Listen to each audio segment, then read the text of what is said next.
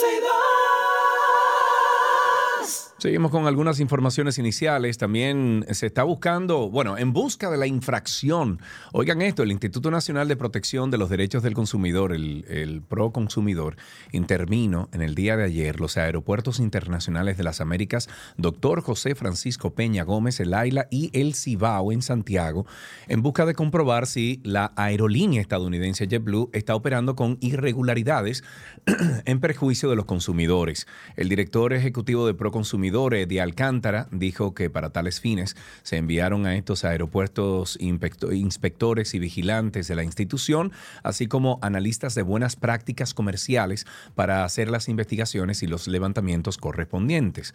Alcántara dijo que en caso de que las afectaciones a los consumidores sea por negligencia de la línea aérea, se iniciará el proceso de sancionar, eh, como lo establece la ley 35805 de protección a los derechos del consumidor o usuario. El funcionario dijo también que la aprobación de la Dirección General de Migración y las entidades privadas que administran los aeropuertos se está realizando eh, la investigación, pero siempre respetando el debido proceso para garantizar que se respeten los derechos de los consumidores que son usuarios de estos servicios aéreos. Ustedes recuerdan que hace algunos días estábamos hablando que Kenia iba a liderar una fuerza multinacional de agentes de policía para tratar de formar a las fuerzas de seguridad haitianas con el fin de hacer frente a todas las violencias con el tema de las pandillas en Haití. Pues ahora el gobierno de Bahamas ha dicho a través de un comunicado que se va a unir a esta iniciativa de Kenia. El Ministerio de Exteriores de Bahamas dijo que acogió con satisfacción la decisión del, del gobierno de Kenia y han confirmado que van a proporcionar 150 personas a ese equipo de Kenia cuando ya quede autorizado por el Consejo de Seguridad de la ONU, que por supuesto ellos tienen que pedir aprobación de la resolución que le permita ese despliegue, no pueden hacerlo de un día para otro, pero en el día de ayer una comisión de la ONU y otros organismos internacionales están y permanecen en, Dajabón, donde desarrollaron ahí, bueno, varias reuniones, eh, son reuniones privadas con representantes de distintos sectores que hacen vida en esa franja norte de la frontera.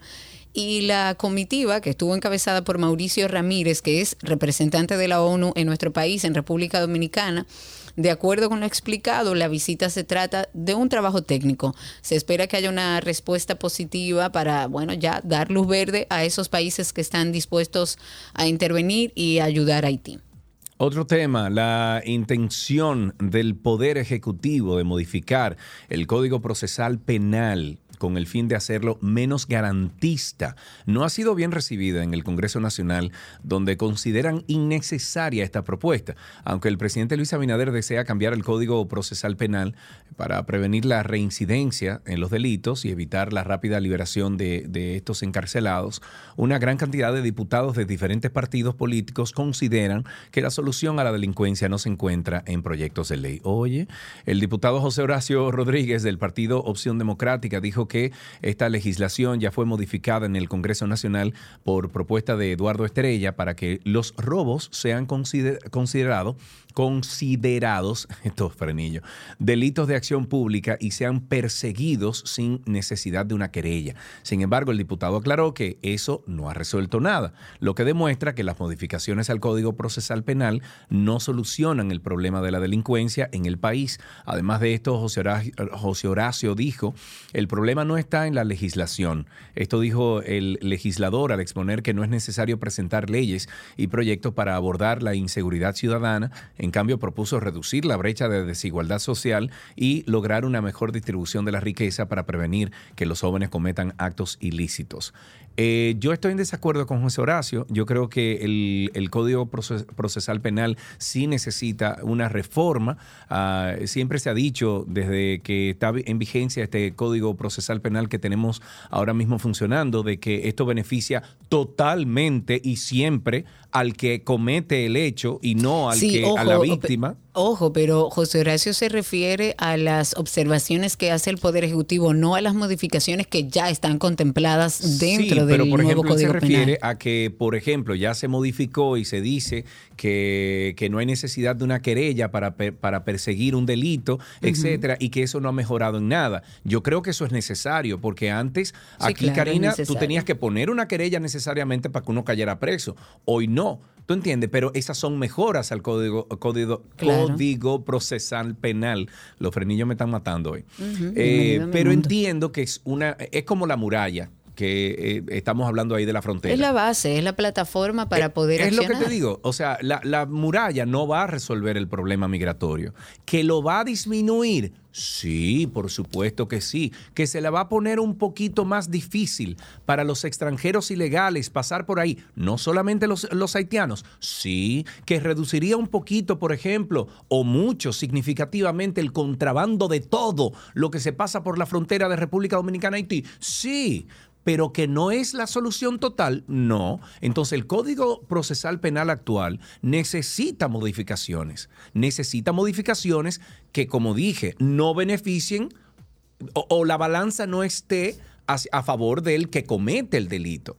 Entonces, estoy de acuerdo con José, con José Horacio cuando dice que sí, que hay que buscar una mejor distribución de la riqueza para prevenir que estos jóvenes cometan actos ilícitos. Ojo, no todo el, el pobre, el que necesita dinero, comete delitos. Para nada. Ok, Por eso tiene que estar también en una enseñanza, eso tiene que estar también de- de- Educación. dentro de una educación. Entonces, es Educación. complejo, pero bueno. Ahí, ahí, de ahí parte todo de la educación, pero le estamos dando mil pesos a cada padre para que simplemente lleve a sus hijos al colegio, que yo no entiendo cómo lo van a fiscalizar eso y a supervisar. Pero bueno, hablemos de algo que, bueno, llama mucho la atención, porque hicieron el bloque de diputados completo del PRM se va a reunir hoy con la cúpula de este partido oficialista. ¿Para qué? ¿Para qué? Pregúntame otra vez. No, no, ¿para qué? para pedirle, para rogarle a Alfredo Pacheco que continúe Pacheco, al frente de la por Cámara favor, de Diputados hasta el Pacheco. 2024. Pero vamos, pero vamos, vamos a ayudarlo al, al partido de gobierno y vamos a rogarle, ven. Pacheco, por favor. ¿Quiere una, una cancioncita, una, una melopea? ¿Qué? Dale, ¿Quiere. ¿Quiere sad song? Sad song. sad vamos, song. vamos a ver, vamos a ver. Viene aquí, ven. Pacheco. Pacheco, por favor, quédate ahí. Karina, ven, ayúdame. Pacheco, te necesitamos en la cámara. Ayúdame, Karina, por favor. Karina, ayúdame. Vamos, ayúdame. Pacheco, ponte así, mira, pon- mira la- mírame la cara. Pacheco, por favor. Pacheco. Eso. Pacheco. Exacto. Y ya tú ves ahí para que. Yo espero que todos, todos, todos, allá en el PRM, cuando se junten hoy. En la eh, a- cúpula. en la cúpula, que sea así. Sí. ¿Tú imaginas al presidente de la República? Dice, Pacheco. Pacheco. Dice, Pacheco. Por favor, Pacheco. Yo te voy a decir una cosa, Alfredo Pacheco. Tú tienes que pensar en este partido. Tú tienes que pensar en que nosotros aquí todito te queremos. Ok, el anuncio, que es bueno que se sepa, lo hace el mismo Pacheco durante la sesión de ayer, donde él mismo dijo que el grupo de diputados estuvo Señores, reunido por varias horas señores, para miren, consensuar el la ego, decisión. el ego de estos Es una cosa terrible. Es una cosa No, impresionante. no, es increíble, es que el poder. Impresionante, Sí. men, impresionante. ¿Sigue? ¿Qué es lo que dice Pacheco entonces? No, ya, yo dije Ya. todo lo de Pacheco. Tweet del día. Tweet del día. El alcaide de Santiago y aspirante a la presidencia, Abey Pelobonito Maitine, publicó lo siguiente en su cuenta de Twitter. Me parece interesante incluso esto. Asumiré la responsabilidad de vivir en el Palacio Nacional. A vivir adentro del palacio, a dormir hay y a hay arroparse en el palacio. ey, tss, ey, ahí hay un apartamento No, durísimo. I know. I Ok, know. eso lo hizo bien, Trujillo para eso mismo. Asumiré la responsabilidad de vivir en el Palacio Nacional. ¿Quiénes han vivido ahí? Perdóname que te interrumpa. eh, no, no eh, creo que la última persona que vivió ahí en Pero el año mucho. 70. Exacto, Espérate, por ahí. espérate, pero sí, 70 y algo. Recuerdo que aquí lo mencionamos una vez que teníamos un segmento como de historia Sí. y no sé qué. De la Eh, Constitución que lo hacíamos. de la Constitución y alguien mencionó que sí, que, que alguien vivía ahí en el palacio. Pero bueno, dice el alcalde Abel Martínez, dice que asumiré la responsabilidad de vivir en el Palacio Nacional porque estoy comprometido a enfrentar los desafíos de, en- de- con determinación. Mi objetivo será resolver los apagones, garantizar el acceso a medicamentos, mejorar la educación, agilizar los trámites del pasaporte. De pasaporte, se agarró de ahí. Oye, oye, oye, oye. De resolver los apagones, agilizar los trámites de pasaporte, terminó ese verdugo. Señores. Ok, está Yo bien. quisiera ver el plan de gobierno de Sí, Abelito. Me encantaría. sí, Juntos transformaremos esta nación. Ya falta poco, dice. Abelito. Sí, sí, sí. Bueno, en medio de una implacable crisis de violencia que durante años ha castigado a la población haitiana, un poco para retomar este tema y en serio, principalmente sucede, y lo hemos hablado aquí también, por las bandas criminales, por las pandillas que muchas veces están financiadas por, muchas veces no, en la mayoría de los casos está financiada por el mismo gobierno, por mí, por el gobierno no, pero por políticos en particular, eh, particulares. Seis consulados dominicanos en Haití entregaron 27.123 Ay, ay, ay, ay, visas en los tipos de negocio múltiple, turismo múltiple, residencia, negocios con fines laborales y turismo simple. Todo esto en un periodo de dos meses. O sea, Es que- es que lo que digo, señores, 27.123 visas en dos meses. Tenemos que ponerle un tope a las visas que se ponen a los haitianos. Así lo hacen los Estados Unidos con cualquier país. Por ejemplo, Argentina tiene tantas visas al año. República Dominicana, tantas visas al año. Fulano de tal, tantas visas al año. Señores, pongámosle un tope. Pongámosle un tope. Estos detalles se salen eh, o están contenidos en las estadísticas de visas otorgadas por consulados que realiza el Ministerio de Asuntos Consulares y Migratorios. El de ANSEA Pitre es el primer consulado dominicano que aparece en ese informe con un total de, dos, de 2.523 visas otorgadas desde el primero de abril hasta el 30 de junio. En abril, este mismo consulado otorgó 627 visas de negocio múltiple y 169 de turismo múltiple. En mayo entregó 696 visas del primer tipo y 145 de la segunda categoría. Y en junio otorgó casi 700 visas y 142 visas de TM. Han dejado un resultado o como resultado una 2.067 visas en la sección consular establecida en, en Valledere fueron emitidas solo en el mes de abril 1.110 visas de negocio múltiple y apenas 20 de turismo múltiple, para un total, en este caso, de 1.130 visas. Mm, qué rico. Antes de concluir, y a propósito de que el suspendido alcalde por la romana, Juan Antonio Adames Bautista, Tony Adames, busca la variación de su condena a dos, cárcel, dos años de cárcel, este no podría candidatearse para las elecciones municipales del 2024 porque sería inconstitucional. Tony Adames cumple una condena definitiva ratificada por la Suprema Corte de Justicia de dos años de cárcel, esto en el Centro de Corrección y Rehabilitación Cucama. Y por esta razón, este no podría candidatearse, aun si logra que el juez eh, de la pena mm, de la pena de la región este, o sea, ejecución de la pena de la región este, Richard Henry le variara el cumplimiento de la prisión debido a que tiene suspendidos sus derechos de ciudadanía. Así empezamos 12 y 2. Gracias por la sintonía. Lo que quieres está en 12 y 2.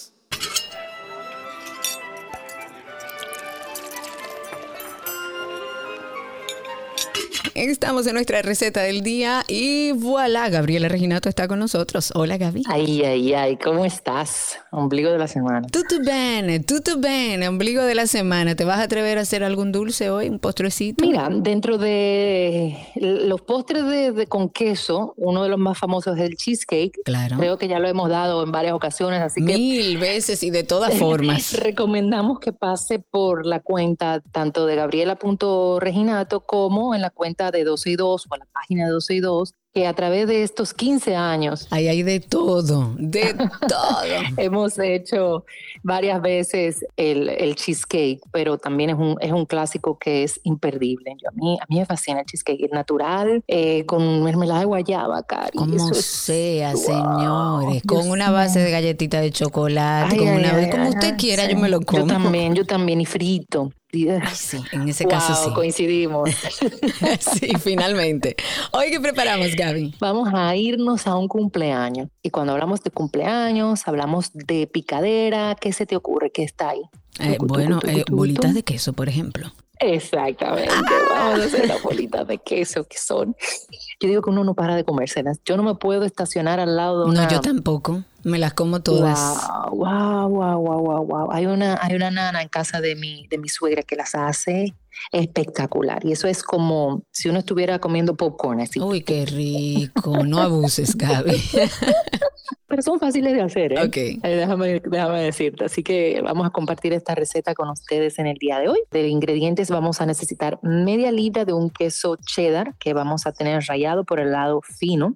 O puede ser inclusive ese queso que le dicen geo, Ah, sí. que, que también es bueno. Un cuarto de taza de harina de trigo, un tercio de taza de pan molido, un huevo del cual vamos solo a utilizar la clara y una cucharadita una mezcla, por decirte así. Si usted quiere ponerle algo de sazoncito, le puede poner una hierbita, ta, ta, ta, pero a mí me gusta ponerle un toquecito de pimienta y esto es opcional. Algo muy personal, pero si no, psh, huélese la pimienta o cualquier cosita que quiera. Lo que hacemos es que eh, vamos a, mm, batir la clara de huevo, ¿ya? Y se lo vamos a agregar a la harina.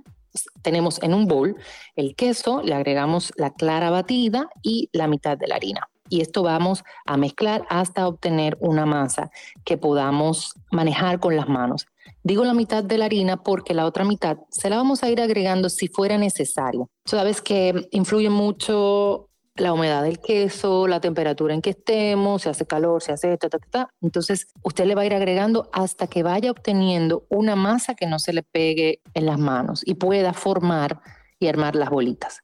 Ya teniendo esto, pues comienza, si quiere agarra una cuchara de esta de helado para tener una, una medida justa o una cucharadita de estas de medir y va a comenzar a agarrar un poco de esta mezcla y a formar las bolitas. Estas bolitas la va a pasar por un poco de harina, Y luego por pan eh, molido y las va a colocar todas en una bandeja porque tiene que ir a nevera o inclusive a freezer por 30 minutos para que se compacte. Al queso estar rayado fino y tener contacto con las manos, y está el huevo y la harina y demás, esto tiene que compactarse para poder freírse. La mayoría de cosas así que se fríen es sumamente recomendable que vaya primero a nevera o a congelarse para que pueda luego freírse. Entonces, luego pasado el tiempo, que incluso ya lo puede dejar ahí en conge- eh, congelado y simplemente lo va a ni siquiera descongelar, lo va a sacar del freezer para freír en una ollita, es una fritura sumergida, coloca aceite para freír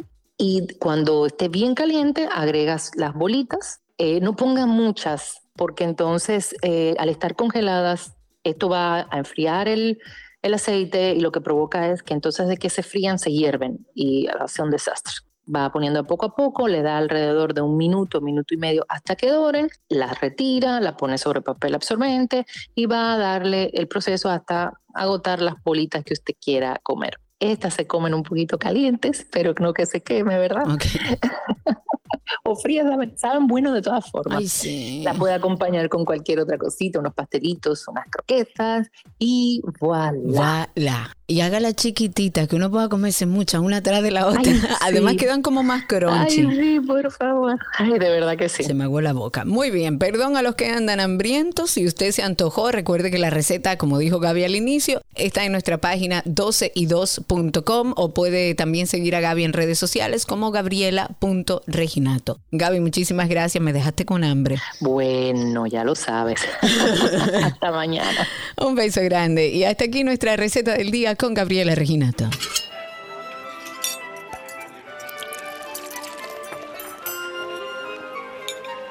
Todo lo que quieres está en 12 y 2.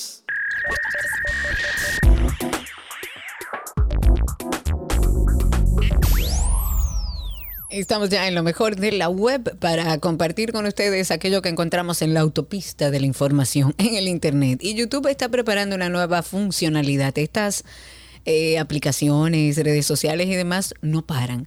Ahora hay otra funcionalidad con la que se van a poder generar resúmenes de los videos de la plataforma de una manera automática. Todo esto gracias a qué? A la inteligencia artificial. Van a poder ayudar a los usuarios a escoger el contenido que desean ver. Y Google ha comenzado a probar ya eh, esos resúmenes generados automáticamente por la inteligencia artificial en YouTube que se incluyen tanto en la página de visualización como en el de búsqueda. Esto según ha compartido en una actualización de su página de soporte. Y estos resúmenes tienen el objetivo de ofrecer una breve descripción como general del contenido de un video para ayudar a los usuarios a elegir lo que desean ver y mostrar eh, y lo que se van a mostrar en las páginas de visualización y de búsqueda de YouTube la compañía ha como matizado que estos resúmenes no van a reemplazar las descripciones de los videos que eh, están escritas por los creadores y que por el momento se está probando con una cantidad limitada de video y de espectadores.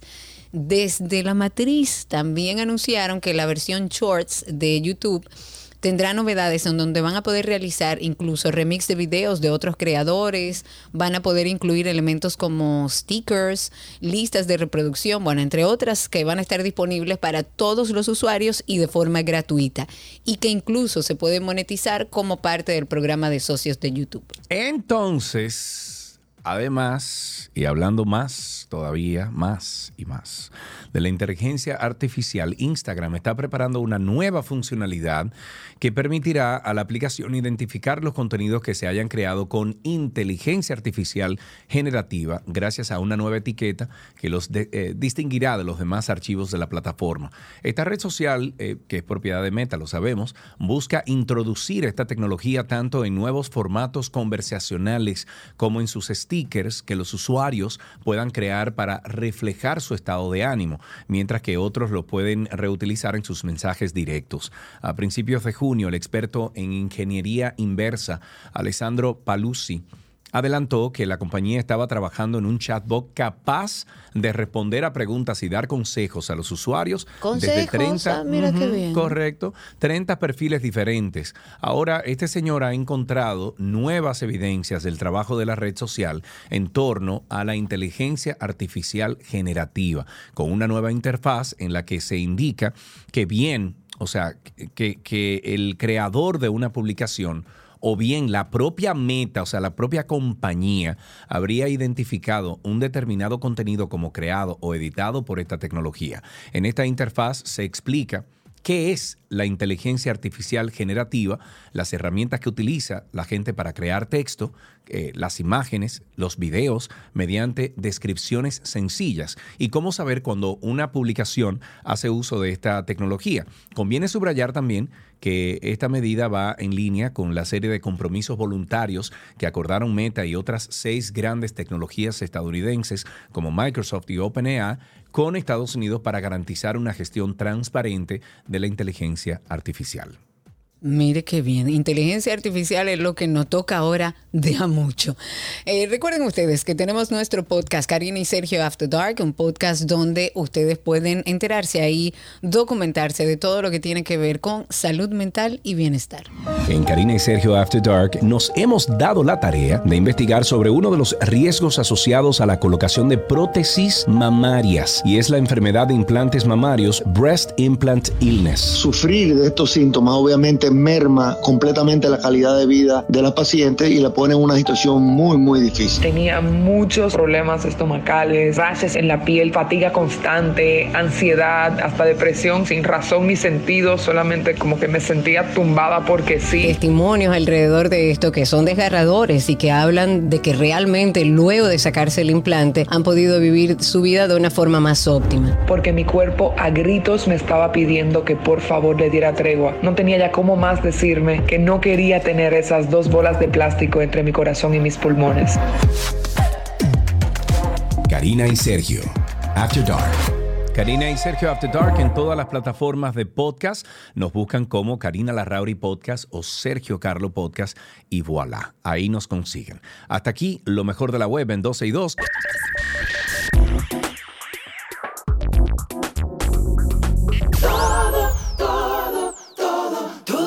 que quieres está en dos y.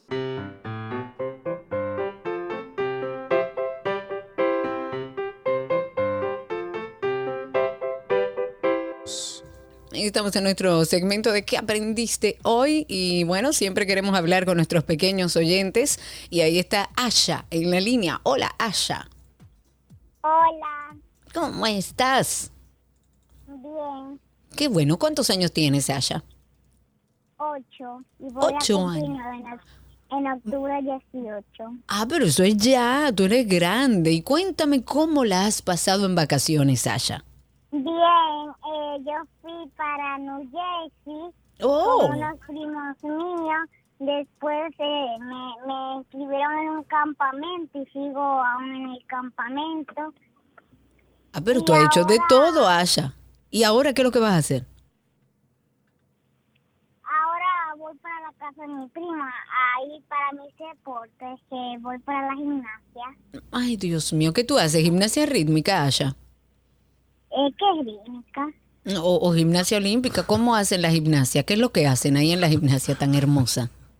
Eh, sí, yo hago gimnasia rítmica y, Ah. y yo me despatillo, me paro de mano, hago, hago una, una, ¿cómo? No lo entendimos. Tú te de- rutina de la barra. Ah, ok. Tú te de patilla, baila y hace lo que haya que hacer. Usted no tiene ningún problema y se nota. Asha, muchísimas gracias. Un beso enorme para ti. Es como para comérsela con Nutella. Yo me de Y- patillo. Yo me de patillo. Tenemos regalitos para ti aquí en ¿Qué aprendiste hoy? Ya regresamos.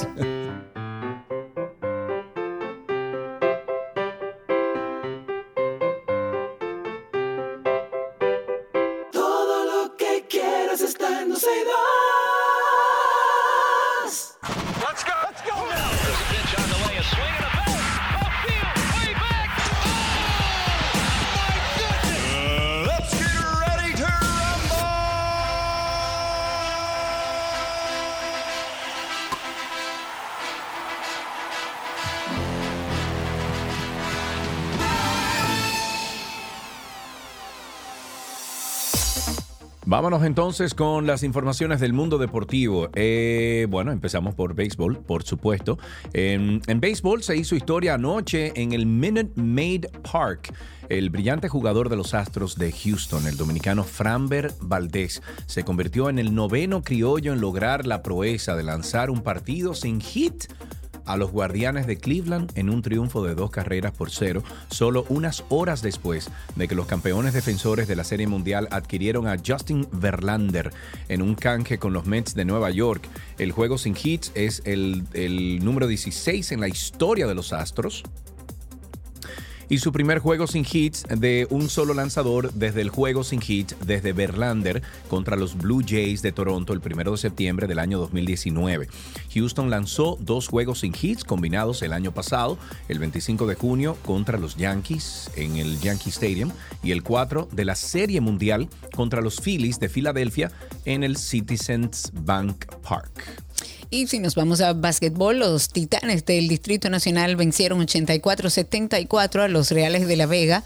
Esto en el sexto juego de la gran final de la Superliga LNB que se celebró bueno, en el día de ayer y obligan el séptimo y decisivo partido que va a definir al campeón del torneo. Richard Bautista, Yacel Pérez y Kate Jordan encabezaron el ataque de la tropa de los Titanes que dominaron el partido desde el primer cuarto sin dar opciones a los Reales. Bautista terminó con 18 puntos, 9 asistencias, mientras que Jordan aportó 17 unidades y atrapó 7 rebotes.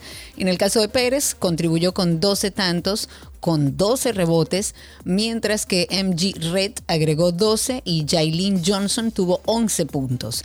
El equipo del Distrito Nacional ganó el primer tiempo tras comenzar una corrida 10-2 en los 3 minutos iniciales del primer periodo y con 4.48 por jugar. Estaban, para que sepan, 19-4, pero los visitantes hicieron los ajustes para descontar y anotarse 19-17 el segundo parcial.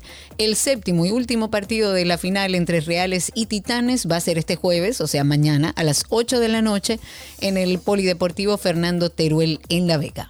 Ok, en tenis, Rafa Nadal Academy by Movistar, ubicada en Mallorca, España, firmó un acuerdo con una agencia dominicana de marketing deportivo para comercializar en el país los productos de la academia y de acuerdo con los directores, este pacto busca atraer a los amantes del tenis en República Dominicana a vivir la experiencia en cualquier momento del año que buscan maximizar su potencial como jugador, ya sea amateur o profesional. La Rafa Nadal Academy es una escuela de tenis ubicada en el Rafa Nadal Sports Center en España y fue inaugurada el 19 de octubre del 2016 por los tenistas mundialmente conocidos Rafael Nadal y Roger Federer. Nada más y nada menos. En voleibol, el conjunto de voleibol femenino de nuestro país obtuvo una victoria 3-1 contra Puerto Rico. Esto corresponde al Grupo B en el primer partido del Campeonato Mundial U19 que se celebra en Croacia. Los parciales terminaron 21-25-25, 21-25, 25-3 y 25-22. El ataque de las ganadoras fue guiado por Ariana Rodríguez con 20 puntos, seguido de Catiel Alonso con 16 y Salani Puente que marcó 10 tantos. Mientras tanto, Puerto Rico, Chareika Carrión fue la mejor con 13 puntos, luego le sigue Grace López y Elena García. En el primer parcial, el conjunto de Puerto Rico como que tomó el control de la pizarra, iban 17-14 con muy buenos remates de López y Valencia. El partido tornó, se tornó bastante reñido entre ambos sextetos que no querían ceder terreno a su rival. La República Dominicana, para aquellos que les interesa, va a jugar hoy ante Alemania a las 3 de la tarde. Todo nuestro apoyo a nuestras chicas. Y en fútbol, Lionel Messi se estrenará este miércoles en un duelo contra el Orlando City, el vecino y rival del estado de la Florida del sureste, en el arranque de la final de las Leagues Cup. El astro argentino, a sus 36 añitos, está por ahora superando las enormes ex- expectativas que generó su aterrizaje en la Liga Norteamericana junto a su ex socio del FC Barcelona, Sergio Busquets. Messi ha convertido al peor equipo de la temporada de la, temporada de la MLS en uno de los mejores, que ha superado con más brillantez la fase de grupos de las Leagues Cup. El capitán albiceleste debutó anotando el gol decisivo del triunfo 2-1 ante Cruz Azul y firmó un doblete para encarrilar la goleada 4-0 ante Atlanta United, encaramando al Inter al primer lugar del grupo Sur 3. ¿Tú sabes cuánto subió Karina Larrauri? El. ¿Cómo se llama esto? El, el- vamos a decir que, que el área de inmobiliaria en, en Miami, solamente porque Messi se mudó para allá.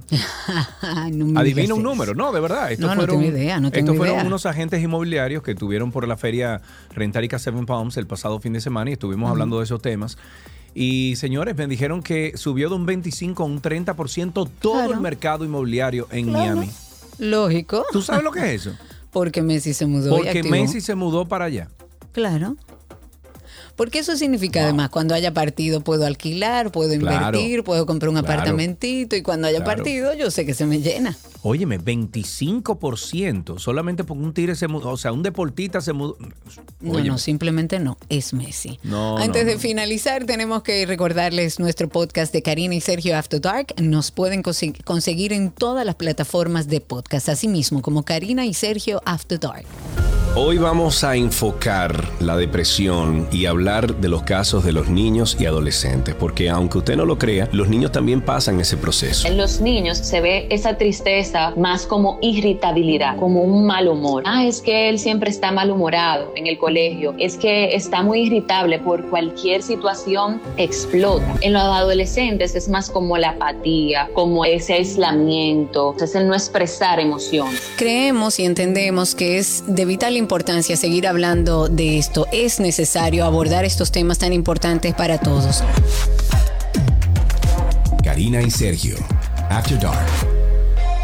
Karina y Sergio After Dark está en todas las plataformas de podcast. Usted entra a Google y pone ahí en Google, usted pone Karina y Sergio After Dark y le va a salir una lista inmensa de diferentes networks y redes donde estamos nosotros y usted puede todos los viernes a las 7 de la noche estaremos publicando un episodio nuevo, pero ya hay 90 que usted puede seleccionar. Hay temas ahí, señores, para De- niños, para familia, para parejas. Hay temas de duelo, hay temas de bullying, hay temas de, de todo. De, de, de, de, ansiedad, de depresión, De todo. de gaslighting, De todo. está también, hay de todo, señores. La verdad es que lo que hemos hecho es tratar de responder a muchas preguntas que nos han hecho a través de, de los medios de contacto que tenemos, pero también tratar de ampliar lo más que podamos el tema de la salud mental para que cualquier persona que necesite información pueda obtenerla a través de él. Claro, esa es la idea. Bueno, entre a Google. Google, usted busca ahí Karina y Sergio After Dark y salimos nosotros. Mientras tanto, hasta aquí, Deportes en 12 y 2.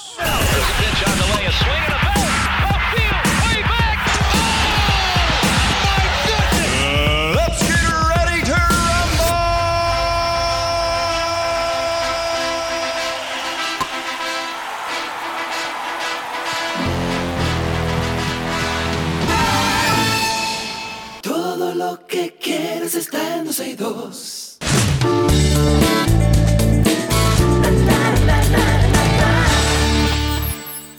Estamos en nuestras informaciones de entretenimiento y vamos a hablar junto, bueno, con el eh, Renaissance World Tour de Beyoncé. La gira de Taylor Swift de Eras Tour es considerada como la gira más rentable y multitudinaria de lo que, bueno, de lo que llevamos de año. Y es que la cantante norteamericana acaba de cerrar el tramo estadounidense de su espectáculo. En breve va a aterrizar en México, pero antes de dejar su país, esta intérprete ha decidido premiar a los conductores de los imponentes camiones que transportan todos los equipos de su concierto con un bonus que según algunos medios de comunicación asciende a 100 mil dólares para cada uno. Oigan bien. Teniendo en cuenta que se estiman en 50 los camiones que tuvo que reclutar para viajar de una ciudad a otra, la estrella del pop habría tenido que desembolsar 5 millones de dólares para poder cubrir ese gasto. Tan considerado gesto, todo se ha dicho, no supone un gran esfuerzo económico para el artista cuya gira por Estados Unidos habría recaudado más de mil millones de dólares. Eso sí, sus bailarines, músicos, técnicos y demás profesionales al servicio de esta artista también habrían recibido una paga extra muy generosa por parte de la cantautora, por lo que la factura final habría sido bastante elevada.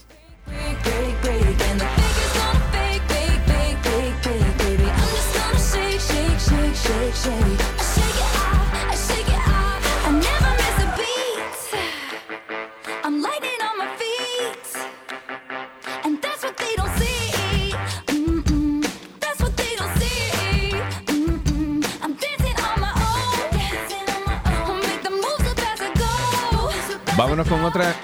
¿Dónde está? Aquí. Eh, otra información. Jimmy Mr. Beast Donaldson está demandando a la compañía detrás de su cadena de comida rápida. Y esto porque Mr. Beast se llama Mr. Beast Burger, que abrió en el 2020, porque dice que, que los fanáticos le están diciendo y calificando la comida como repugnante. El youtuber dijo que la compañía detrás de la hamburguesa está dañando su marca y su reputación al servir un producto deficiente. El youtuber con más de 172 millones de suscriptores está pidiendo a un juez que le dé el derecho de rescindir este arreglo. Donaldson se disculpó previamente con los fanáticos en Twitter que estaban decepcionados con su comida y dijo que no puede salirse de su trato con la compañía. La falta de calidad se hizo evidente rápidamente según la petición, dañando los ingredientes e irreparable- irreparablemente la marca y la reputación de Mr. Beast. Debido a este daño, se afirma que Donaldson, o sea, Mr. Beast, tiene derecho a rescindir el contrato violado y ye- cerrar el negocio de hamburguesa Mr. Beast. Uh, Beast Investment está solicitando un juicio conjurado. Las regalías que dice que se le deben y una contabilidad de todos los ingresos y gastos del negocio de Mr. Beast Burger. Y que VDC o VDC deje de usar la marca Mr. Beast, el parecido, el nombre y la imagen de Mr. Beast y derechos de claro. propiedad Y sí. Bueno, la comunicadora Luz García ha aclarado que no está obligada a presentarse ante el tribunal que va a conocer la audiencia preliminar en su contra luego de ser detenida en el estado de la Florida, en los Estados Unidos. Luz dijo que en este proceso judicial que está previsto para el próximo 23 de agosto de este año, la representará su abogada. La comunicadora eh, emitió un comunicado desmintiendo que deba presentarse ante un tribunal de manera obligatoria, como eh, según ella se ha afirmado en algunos medios de comunicación. Dice, este es un proceso de rigor para estos casos, es decir, que debo agotar el protocolo judicial establecido de la mano de mis abogados. Es un proceso para aquellos ciudadanos que exceden el límite de velocidad y el límite de alcohol establecido en la Florida. Eso es parte de lo que dice el documento. Además, el comunicado de Luz García también reiteró que dio negativo al uso de sustancias controladas, según el protocolo establecido en los Estados Unidos para estos casos, que establece la realización de todas las pruebas a las que dio negativo. Señores, pero quien conoce a Luz García sabe que esa mujer de un vino no pasa. No pasa. es así. O sea, por favor. No, y yo hablé con ella. No, no sé si tú tuviste la oportunidad de hablar con ella también eh, el día que se publicó esto. Y mm, ella me dice, Sergio, mira, yo estaba con mi familia ahí sentada y me volví loca. Cuando a mí me llamó Miguel Ángel y me dijo que estaba en esa, yo me volví loca. Y mis hermanos, ni- o sea, mi hermano no podía manejar porque estaba, ese sí estaba tragueado. Entonces yo le dije, no, yo me voy en mi guagua y me voy para donde mi hijo. Y salió como cualquier madre. Imagínate tú Claro, esa situación. Yo hubiera Karina. hecho exactamente lo Claro, mismo. Evidentemente, ellos estaban en un lugar bebiendo y en Estados No, no, en Unidos. lugar no, en su casa, en su casa de Miami, de su papá, estaba ella. Ah, bueno. Pero ella sí dijo que estaban bebiendo. Lo que pasa es que nadie iba a salir a manejar, se Claro, supone. Pero se presentó un incidente. Bueno, en otra información, el grupo de Warner Brothers en Estados Unidos se ha disculpado públicamente por un meme considerado ofensivo en Japón. Aunque la idea haya hecho arrasar en taquilla la película Barbie, no tiene nada que ver con la promoción de Oppenheimer. Pero el evento fortuito se ha convertido en una broma que en el país no, como que no cayó muy bien. La medida se da después de las múltiples críticas a Warner por parte del público en Japón y el inicio de una petición para que no se proyecte la película en el, en el país. Ante la avalancha de reacciones negativas, Warner Brothers Japón eh, publicó una declaración en su cuenta de oficial de Twitter crítica. Eso no se llama Twitter ya, Se llama X. se llama X. A mí me sale esta X cada vez que yo hablo Sí, eh, abro yo sé. Twitter y me siento tan extraña. Sí. Dale gracias a, a Elon Musk. A Elon Musk. Bueno, dice que en su cuenta oficial de X, criticando a la sucursal estadounidense del estudio por su falta de tacto. Todo el revuelo es por una publicación en donde se ve a la Barbie, interpretada por Margot Robbie, sentada sobre los hombros de J. Robert Oppenheimer, frente a una ardiente nube atómica en forma de hongo. La cuenta de Twitter estadounidense de Barbie escribió, va a ser un verano para recordar. ¿Tú sabes por qué, verdad? Porque. Oppenheimer fue el creador de la bomba atómica. Ah, claro, lógico. ¿Y entonces dónde fue que explotó la bomba atómica? Ay, es en verdad. Japón. Entonces, mi hermano, ¿cómo te va a poner Es un muy meme complicadito. con la Barbie, con Sí, la- la- el totalmente de hongo de, la acuerdo, bomba? claro que Cónchale, sí, viejo. cla- totalmente O de sea, fuera de contexto, manito. Bueno, en otra noticia, la Fiscalía en Bélgica informó que durante las dos ediciones del Festival de Música Tomorrowland, que siempre dijimos que queríamos ir Ay, y no hombre. fuimos, No, no fuimos, no, todavía tenemos tiempo. Yo no sé tú, pero yo me voy a dar eso algún estamos un día. poco grandes. No, a mí no me importa. Yo voy a ir algún día, olvídate. Bueno, eh, esta, este festival de música tuvo lugar del 21 al 23 de julio y del 28 al 30 de junio.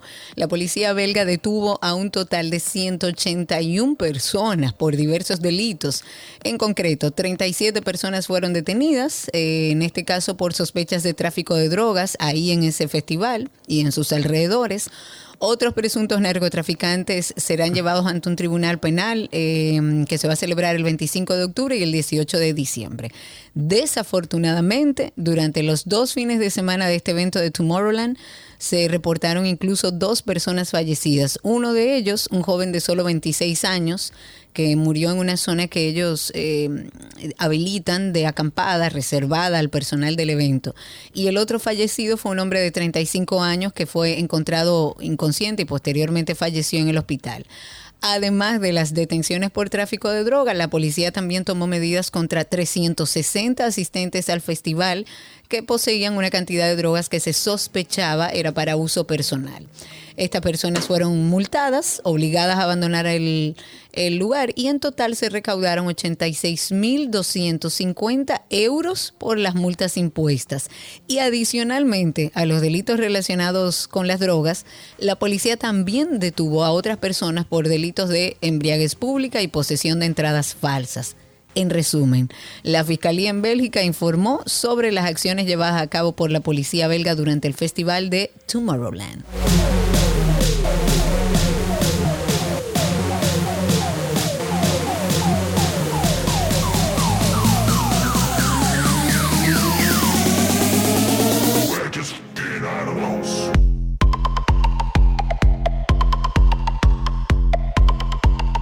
Hey, Karina.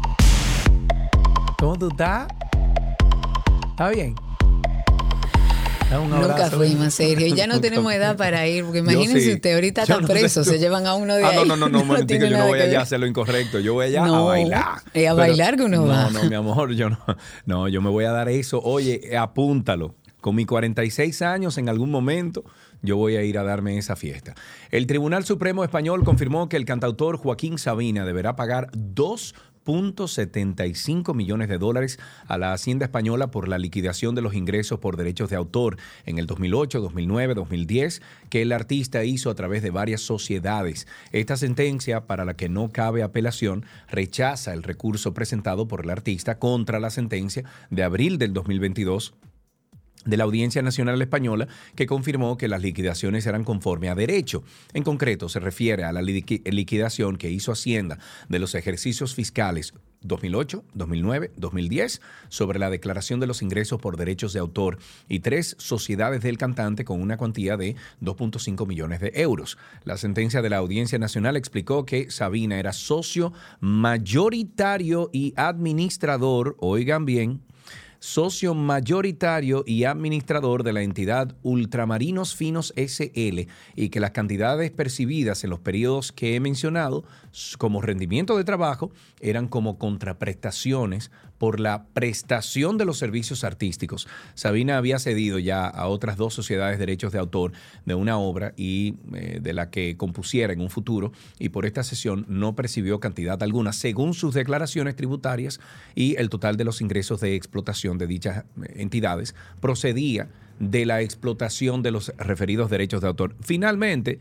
este tigre, que tanto queremos porque es un tremendo artitazo, pues tiene que pagar una multa y ya, y páguela. Está como sí. Shakira entonces. ¿Y qué es lo que pasa a estos ¿Qué es lo artistas? eh? Paguen su taxi y tus cosas.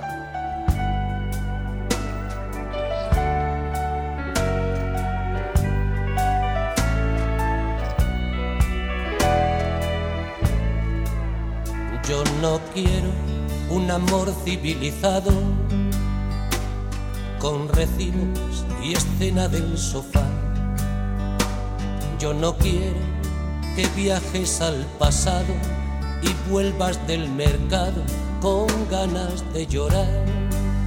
Yo no quiero vecinas con pucheros. Yo no quiero sembrar ni compartir.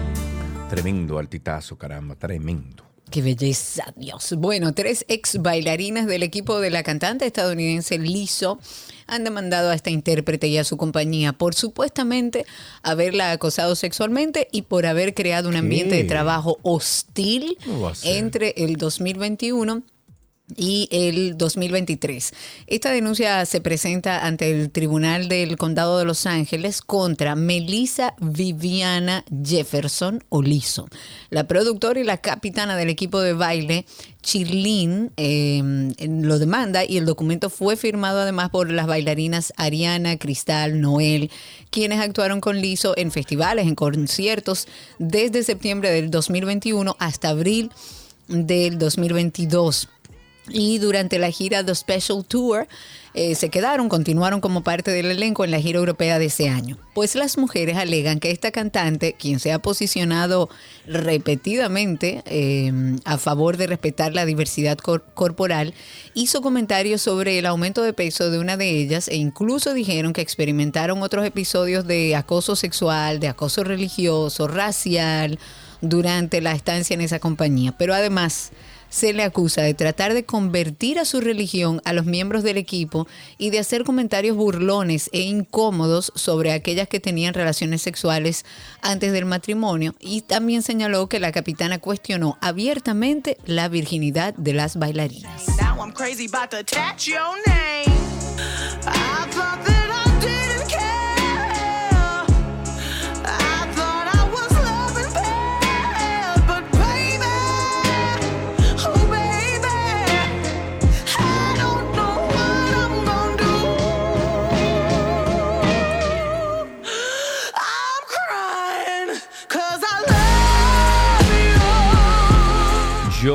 Verdad de corazón, espero que esto sea incierto. De verdad, que eso sea Que, mentira. que sea algo que le armaron, porque Sí, porque esa tipa, yo he visto muchas, o sea, no muchas, pero he visto unas cuantas entrevistas de Lizo y me parece una persona tan chévere, o sea, tan Sí, viene de abajo, trabajo, o sea, ojalá y que sea mentira todo esto. Eh, antes de finalizar el segmento de entretenimiento, le invitamos a que pasen por After Dark.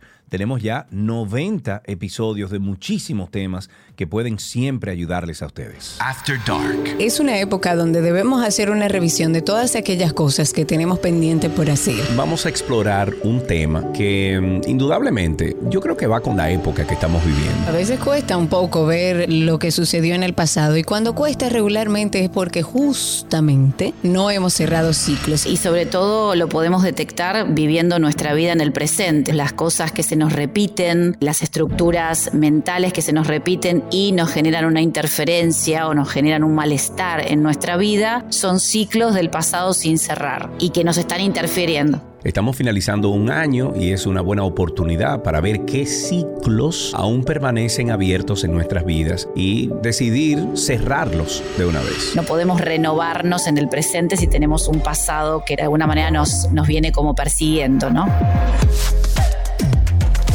Karina y Sergio. After Dark. Karina y Sergio After Dark en todas las plataformas de podcast. Nos buscan como Karina Larrauri Podcast o Sergio Carlo Podcast o sencillamente usted va a Google y en Google usted pone Karina y Sergio After Dark.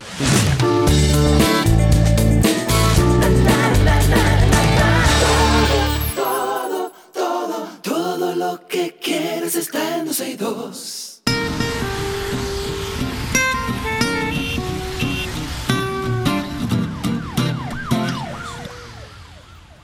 Estamos ya en Tránsito y Circo con ustedes. El teléfono en cabina es 829-236-9856.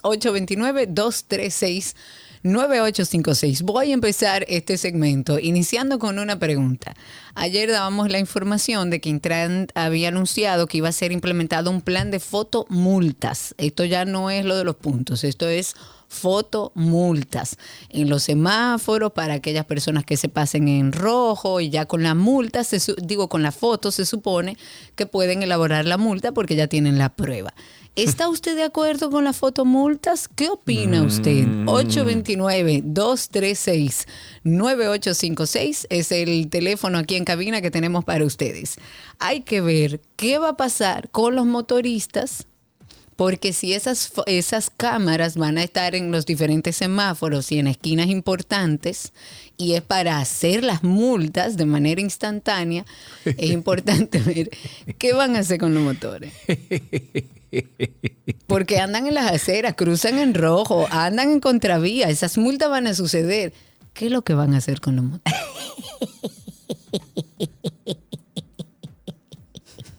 Yo no entiendo. Yo lo que siento es que, y, y no me parece mal lo de las fotomultas, ojalá.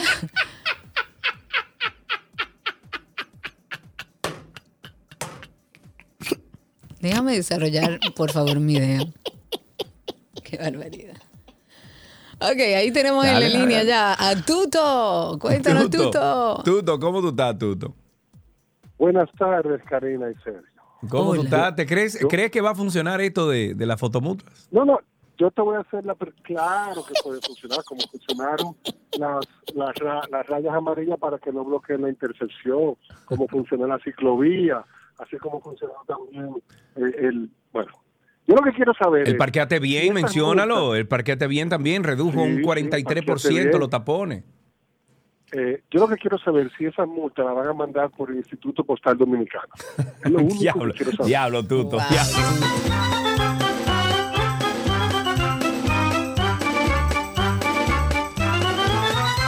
Eric, buenas tardes, Eric, adelante. Sí, buena, estoy de acuerdo con esa medida, pero no llamo para eso, yo llamo para decir, Pacheco, por favor. Espérate. No, no, espérate, no, no, no, así no, tú no puedes hacer eso así. Yo te voy a poner la musiquita, oye, yo te voy a poner la musiquita, entonces tú lloras, dale ahí, dale. Pacheco, no renuncies, por favor. Pacheco, hazlo por nosotros, te necesitamos, por favor.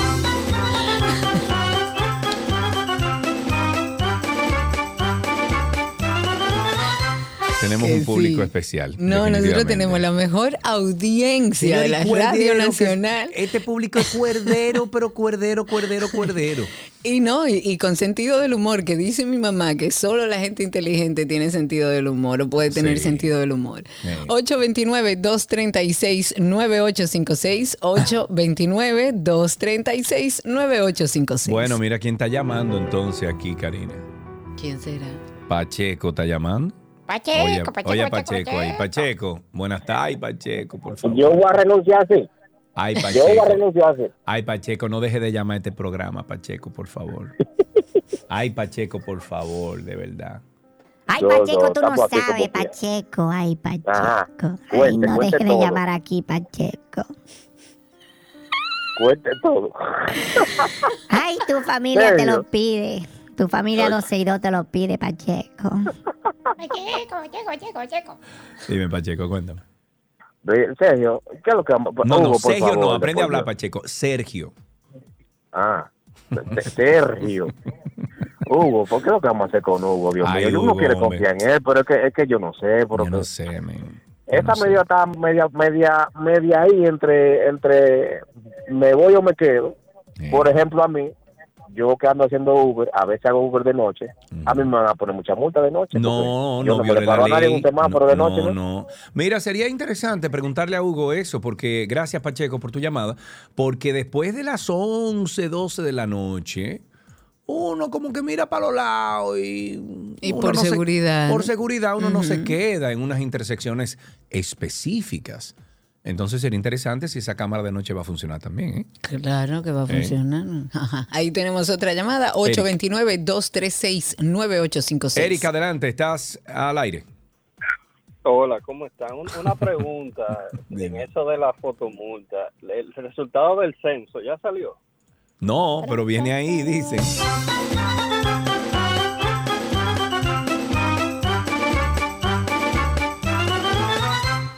Natalie, estás en la línea, Natalie. Cuéntame, Natalie. Hello. ¿Cómo estás? Aquí todo bien, todo bien. Ando acompañada hoy. Saludos. Yo soy Ah, la pero misma bien. Natalie de Santiago. ¿eh? Pero, Ya esta eh, es mi tercera. Saludos a los que me escuchan. Pero Natalie, una pregunta, una pregunta. ¿Oíste tu canción en el día de hoy? Muchas gracias. No. Gracias, Sergio. Te lo agradezco. No pise la grama que está rebalosa. Ponla, ponla. Diego, silencio. Ok, dime, Natalie. Gracias, Sergio. Gracias. Siempre, gracias. siempre, siempre. Estoy aquí, ¿eh? estoy aquí para servirte, dime. Sí, sí, ok. Mira, eh, con respecto a esto de, la, de las cámaras, De la fotomulta. multas, de la fotomulta, eso, dos personas llamaron antes de mí para, para la misma eh, cuestionante. ¿Cómo nos van a enviar? me, me incluyo, ¿verdad? Porque uno nunca sabe. Claro, Pero lógico. ¿cómo nos van a hacer llegar ese tipo de... No, yo eh, creo es muy que... buena la acción, pero Sí. es por el correo, ya censaron, ya se reconoce, No. todo, todo está Exacto. orden. Natalie, Natalie, parte. óyeme Exacto. Natalie, te voy a decir como dice tu, tu canción. No pise la grama que está rebalosa. Ok, entonces, oye algo. Eso se te va, se te va.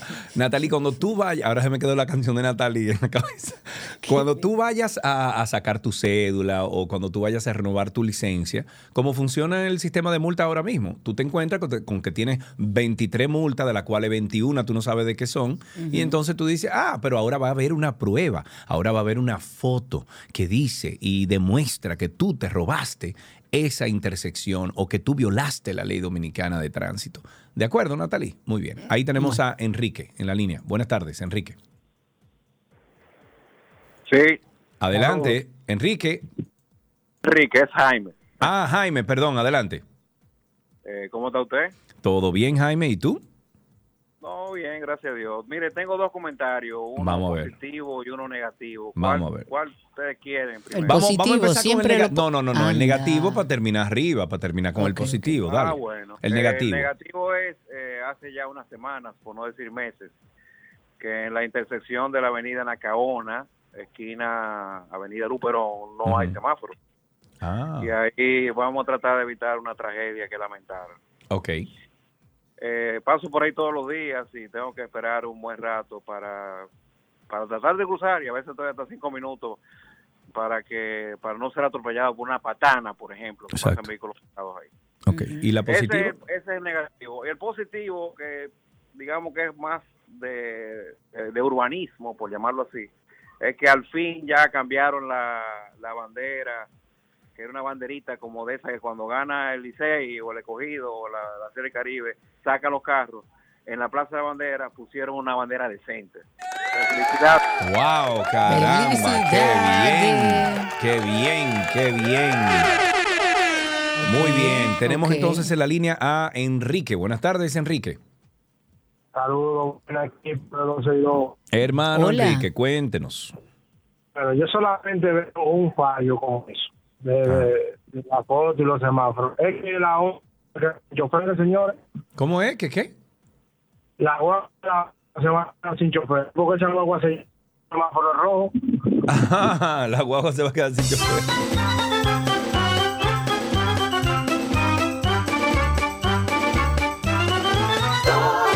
Seguimos tomando llamadas al 829-236-9856, 829-236-9856, nuestro teléfono aquí en cabina, 829-236-9856. Para el vicepresidente de la termoeléctrica de Punta Catalina, que es el señor Celso Marrancini, no hay Punta Catalina. No hay déficit de energía eléctrica. Yo me pasé toda la mañana sin luz.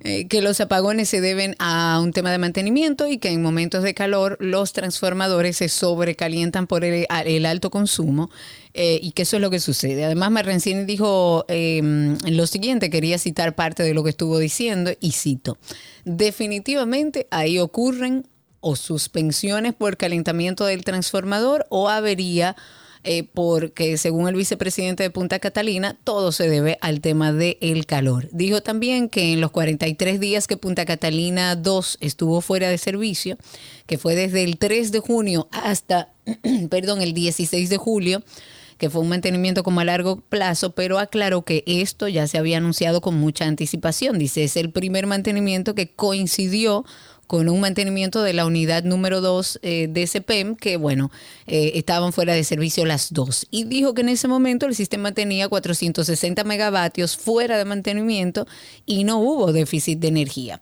Ahora las distribuidoras tienen que dar mantenimiento. Eso es lo que la población olvida, dice Marrancini. Si no se da, no se puede dar un servicio eficiente. Bueno, pero que lo anuncien. Yo estoy muy Se anunció, contento. ¿eh? Sí, yo estoy muy contento, Karina Larrauri, porque yo estoy ya eh, manejando el tema de una cotización para un sistema híbrido en mi casa. O sea, yo no voy a vender electricidad, yo la voy a, almacenar, almacenar en baterías y entonces eh, ya cuando me falte o tenga una deficiencia eléctrica, entonces yo me conecto a, en este caso CPEM, pero yo voy a, a instalar mis paneles solares y voy a instalar mis baterías, yo no voy a vender electricidad, yo voy a ser autónomo hasta donde yo pueda. Yo, Mejor. interrupciones eléctricas, nada de eso. Incluso el sistema es un sistema alemán, el que yo voy a instalar, y el sistema, cuando hay, por ejemplo, el que tú tienes, tú siempre vendes al- a, la, a la, ¿cómo se llama esto? A, a Edesur, en este caso. O, ¿Cuál es el tuyo? ¿Es de norte o Edesur? Es de sur, es de sur. Edesur. Entonces tú le vendes a Edesur. En el caso mío, cuando hay sol, o sea, cuando se está produciendo energía de los paneles solares, yo voy a estar totalmente desconectado. Claro. Yo no voy a utilizar la energía de CPEM, no voy a utilizar la energía de la batería. Esto va directo desde los paneles al, al- al inversor que va a estar online todo el tiempo. Se me va la luz, yo no me voy a dar cuenta.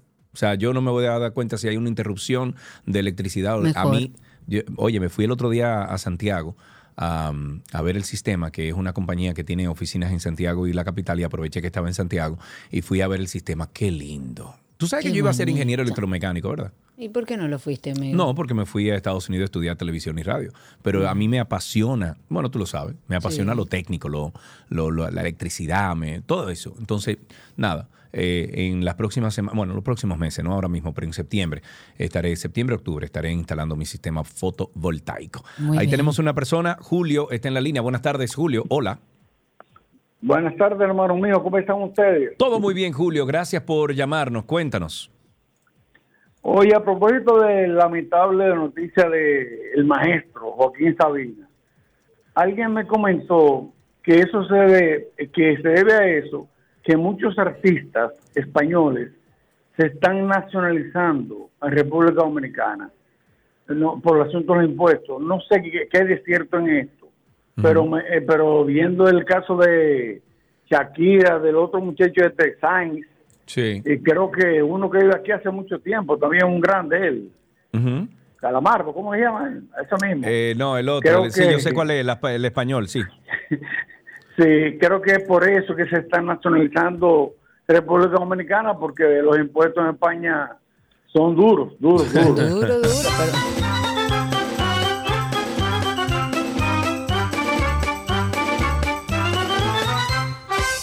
Ahí tenemos otra llamada. En la línea tenemos a Porfirio. Se cayó, se cayó, se cayó. 829-236-9856. 829-236-9856 es nuestro teléfono aquí en 12 y 2. Hablemos de Intran. El Instituto Nacional de Tránsito y Transporte Terrestre ha informado que ayer, déjame ver, informó que ayer que de las 2.921 personas que en el 2022 perdieron la vida en accidente de tránsito, 1.670 viajaban en motor. ¿Es cuánto? Yo ni nada voy a decir. Ahí tenemos en la línea a nuestro amigo Yankee. ¿Cuánto tiempo, Yankee? Adelante. Hey, ¿cómo tú estás? Karina, lo más hermoso. Karina, Hola Yankee, cuéntanos. ¿tú te acuerdas con tú te acuerdas con mis hijos que te tiraste una foto allá en cabina y ando con uno? Ethan. Hola, Ah. dile hola, Karina. Hola querido, un beso para ti. Sergio, todavía Hermano. hay tiempo, no hay que irte para la UTE o para la del Caribe y ahí nos hacemos ingeniero y después de ahí nos vamos a la presidencia. Tú Y sabes que ya. yo voy a ser tu vice. Ok. Oye. Ese es el trampón que estoy en Santo Domingo hoy. Señores, hey Pipo, ¿cómo está esta vaina? Hey, ya, Sergio, ¿cómo está esta vaina? Ah, bueno, está, ya ¿Cómo- tú sabes. Como dicen ellos, la que... Ey, ey, Muchacho, ey, ey, ey, muchacho.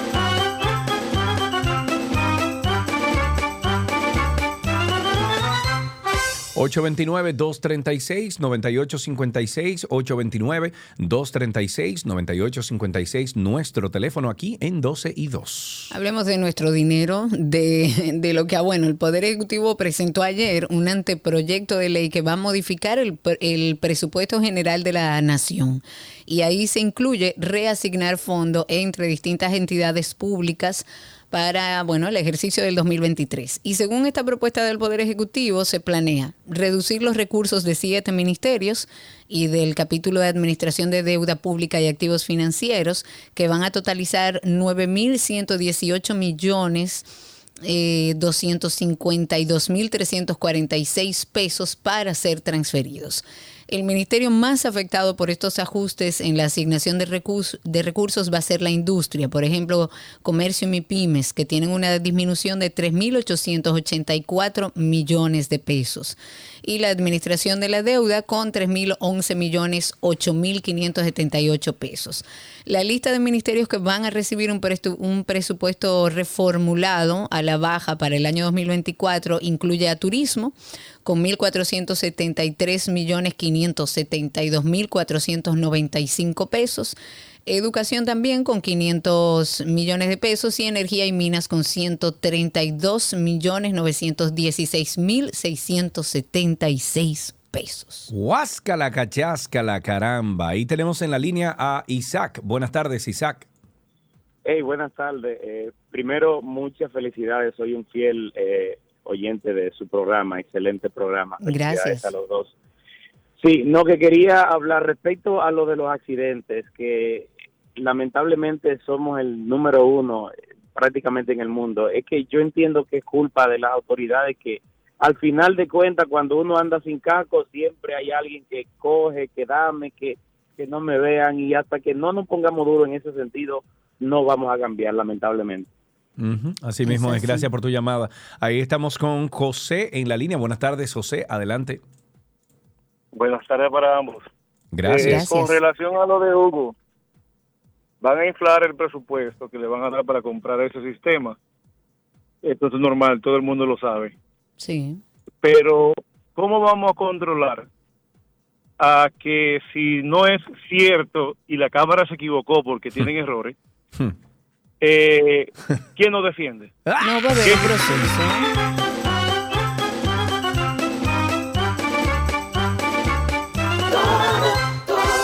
829-236-9856 es nuestro teléfono aquí en 262.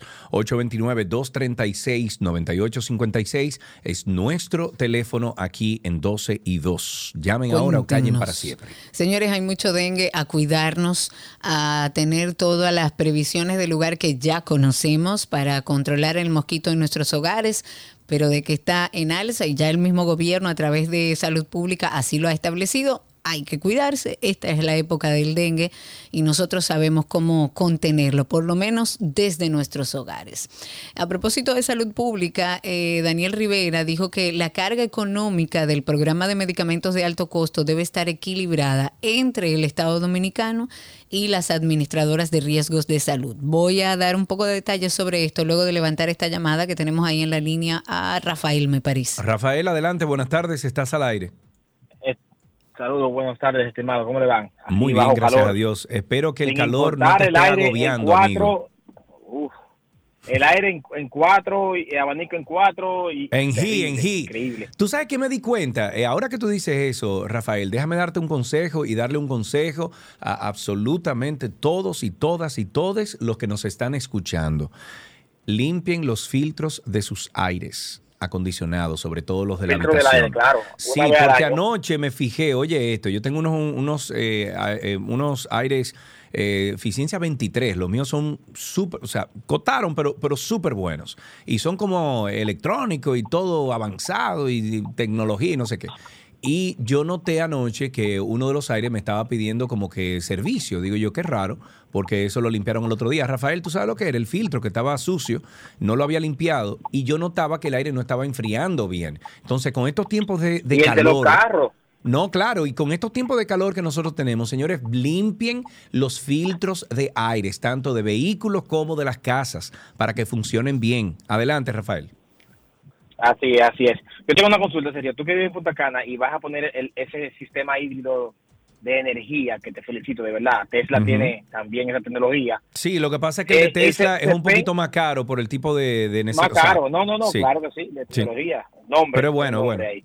Pero aquí, yo conozco gente que lo hacen caseros, o sea, que lo hacen ellos de batería de vehículos eléctricos. No, y tienen ocho años trabajando. Sí, de verdad. Pero está Hay que bien. verlo, eso lo hay que verlo, Hay que verlo, hay que verlo, hay que verlo. No, de verdad. Incluso hay un taller que- que estaba en Arroyo Hondo Sí. que se alimenta totalmente de, de paneles solares y tiene una batería de un Nissan pues, eh, Sí, como sí. almacenamiento. Sí, es bueno y válido, sí, es Pero te pregunto, eso eso en, en Punta Cana no, no te afecta el tema de que tú nada más utilices la generadora, distribuidora, solamente para cuando tú tengas una emergencia. No, yo no, para nada, que porque yo voy a mira es lo que pasa. Oye, qué es lo que pasa. Yo voy a estar conectado al CPEM. Yo no voy a estar desconectado al CPEM. Incluso yo le tengo que pagar a ellos una mensualidad que cobran por el uso mínimo, como lo hace de Sur, como lo hace de Norte, todas las sedes. Sin embargo, lo que pasa es que yo me voy a suplir de mi energía y cuando yo necesite energía, pues el sistema automáticamente se conecta al sistema de CPEM y eh, eh, utiliza esa energía que me provee la, Sí, la distribuidora. Te lo, te lo comento porque tengo un amigo mío que sus padres viven en Capcana, tienen ese sistema, tienen vehículo eléctrico y le mandaron a quitar todo. Espérate, espérate un momentico. ¿Tienen un sistema híbrido o tienes un sistema que, que vende? No, era almacenamiento. Almacenamiento, eso está raro, ellos no pueden hacer eso. Si es un sistema que vende, hay otras directrices que tienen que ser eh, revisadas, eh, pero la ley dominicana te, te, te permite a ti tú tener y, y generar tu energía en tu casa. Eso no puede ser así, que, vayan a con eso y esa es, Proconsumidor. la- esa es una de las mejores esa es una de las mejores decisiones que tú puedes tomar, aunque Claro. es costoso en un principio, Sí. pero a largo plazo se paga solo y vas a estar muerto de risa. Así mismo, es, no, y voy a garantizar también el servicio de electricidad. No importa que venga huracán, no importa que venga un apagón, no importa nada. O sea, es una cuestión que va a ayudar bastante. Adelante, Karina. 829-236, tuvimos una clase ahí de energía limpia. Y estoy seguro que van a 829-236. seguir algunas llamadas preguntando por lo mismo, amiga. Genial, genial. 829-236-9856. 829-236-9856. Cuéntenos ya finalizando este segmento cómo está la calle, el tránsito y el circo. Les había comentado de salud pública, de que desde salud pública dicen que la carga económica de los medicamentos de alto costo debe equilibrarse entre el Estado Dominicano y las ARS. Y, y dijo algo, y quiero citarlo para que estén al tanto, dijo que, dijo y cito, queremos que enfermedades como artritis reumatoide pasen a la seguridad social y las cubran. Ahí hay un total de 980 pacientes que consumen más o menos mil millones al año, pero la artritis es más manejable con un medicamento único. Bueno, pues se puede ir poco a poco, según él, asignándole eh, completamente a la parte de las ARS. Él ha sugerido, por ejemplo, que el fármaco para contrarrestar este, este tema de salud de artritis es de los primeros dentro del catálogo que debe pasar a la seguridad social y dijo que el tratamiento invertido por cada afectado mensualmente cuesta alrededor de 75 mil pesos. Y en ese sentido dijo que las personas con artritis reumatoide ocuparon el segundo lugar en el ranking de patologías que requieren medicamentos. Eso fue en el año 2022 y se está haciendo yo creo que un poco de presión para que las ARS también asuman parte de esos medicamentos de alto costo. Ahí tenemos otra llamadita, está en la línea. Dime el nombre, Karina, que no lo tengo aquí disponible. En la línea está José. Ahí está José, José. adelante, José. Hola, buenas tardes. Saludos, adelante, Eh, José. Señores, tres punticos. Cuando Karina habló del presupuesto, ¿por qué el gobierno no reduce el presupuesto de la publicidad de las empresas ejemplo. gubernamentales? Por Es lo ejemplo. primero. Lo segundo, ¿por qué el señor Hugo Veras no se inventa una técnica que ponga todas las calles de la ciudad de una sola vía, con parqueo solamente con derecho a mano derecha? Y lo tercero, a veces Abinader ahora mueve la mata y tumba un chin de los empresarios que están en el gobierno porque no están haciendo nada. Oh, fresco.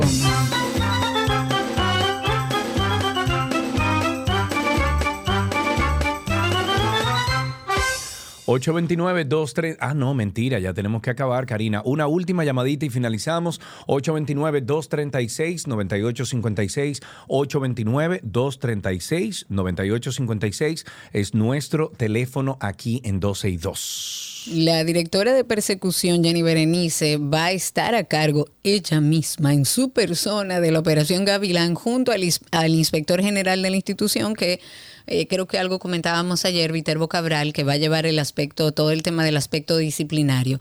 Para la persecución penal, ambos han sido instruidos por la procuradora y de acuerdo con una nota que mandó el ministerio, en esta operación Gavilán trabajan fiscales de unidades especiales del ministerio para apoyar todo esto bajo los lineamientos también de la DNCD y de la Policía Nacional. Vamos a finalizar con una última llamada. Tengo a Francisco en la línea. Buenas tardes, Francisco, adelante. Buena, eh, yo quiero eh, eh, informarle de un problema que está pasando con en la en el hospital Ciudad Juan Bosch, Ajá. que no está dando buen servicio. ¿Qué Y pasó quiero que allá? se haga- quiero que se hagan eco de eso los A eh, ver. los médicos, eh, la subdirectora es muy eh, muy así, un trato animal, le da a, a los pacientes. Mm.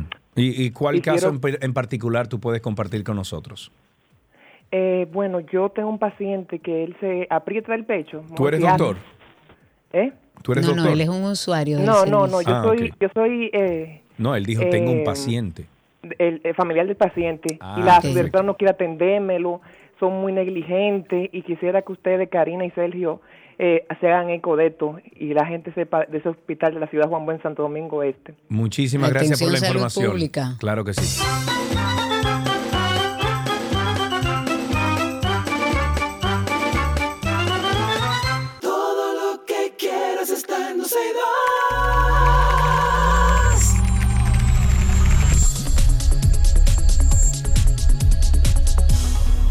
Estamos en artículos tecnológicos y hoy, bueno, tenemos en la cabina a nuestro amigo Hedwig Guerra. ¿Cómo tú estás, Sergio? ¿Todo bien?